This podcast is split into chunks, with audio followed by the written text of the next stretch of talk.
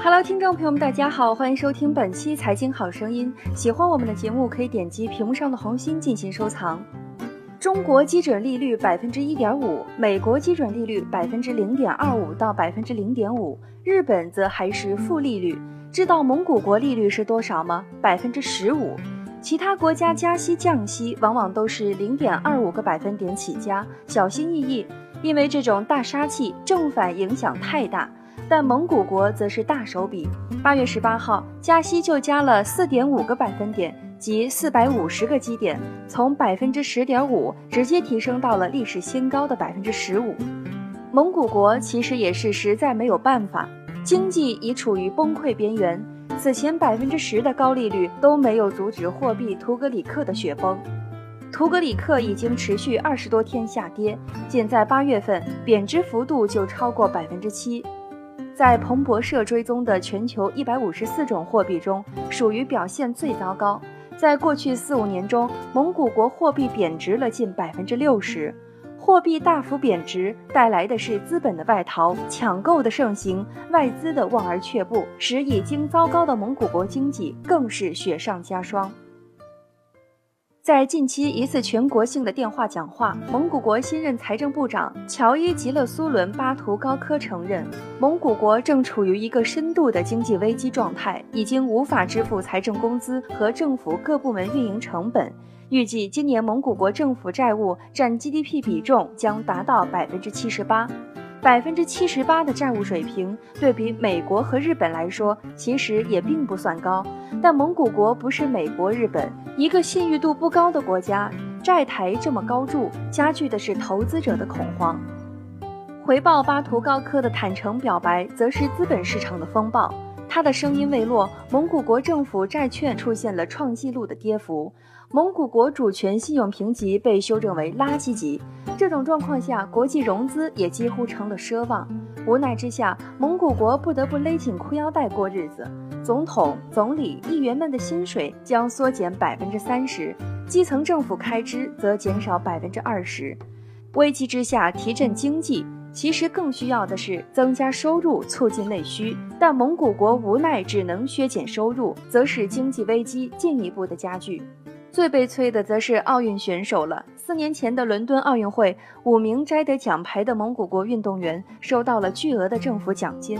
但今年，蒙古国总理也承认，政府已经拖欠两千零六十九名拳击运动员、自由摔跤运动员、弓箭手以及其他运动员多达十七亿图格里克，折合九十八万美元的薪水和奖金。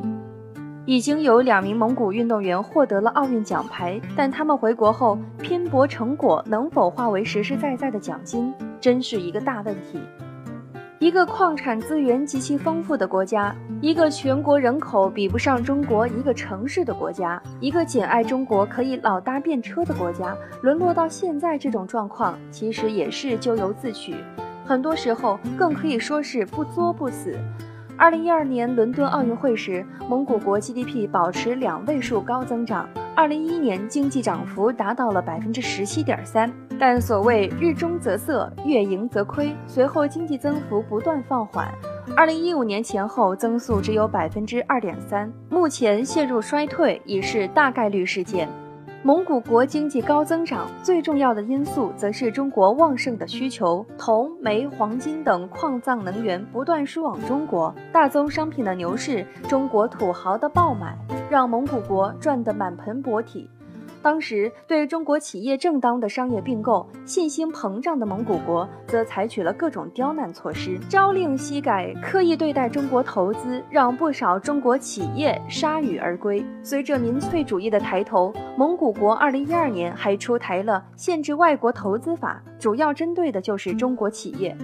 这个领域不能投资，那个合同不能履行，这种歧视性态度导致大批外资公司撤离蒙古国。随后，大宗商品价格的暴跌，更让高度依赖矿藏出口的蒙古国经济一落千丈。美国国务院数据显示，二零一一年至二零一五年第一季度，蒙古的外国直接投资暴跌了百分之八十五。蒙古国终于尝到了歧视中国资本的恶果，政治上的恶斗，治理上的糟糕，贪腐的盛行，使这个人口不多、资源丰富的国家沦落到和委内瑞拉、尼日利亚相同的困境。但蒙古国还有一个好处，就是靠近中国。中国一把手第一次说欢迎世界各国搭中国的快车、便车，就是在蒙古国。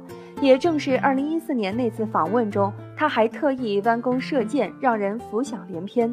毫无疑问，蒙古国只要修正态度，将成为第一个受益的国家。但蒙古国沦落到没有国际援助，经济必然崩溃，教训也是惨痛的。以下给出几点意见吧。第一，不作不死。一百五十多万平方公里，只有三百万人口，经济到崩溃边缘，充分说明政府科学治理的重要性。乱折腾、犯烧饼、不遵循市场规律，最后只能是自讨苦吃。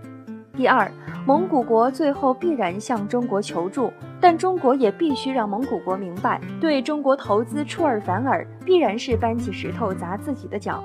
不慷慨不好，太慷慨对方就不珍惜。不让蒙古国知道点痛处，不让他们收拾起排华情绪，待到危机缓解，老毛病估计还会再犯。第三，蒙古国经济处于崩溃边缘，但内蒙古经济有困难，但仍然充满生机，也进一步证实了中国经济的活力和生命力。跟着俄罗斯走，只能是死路一条。不管普京在蒙古国多么热泪盈眶。跟着中国走，融入中国经济，这是蒙古国的最佳选择。当然，所有前提就是中国必须办好自身的事情。好，以上就是本期节目的全部内容，感谢您的收听，我们下期节目再会。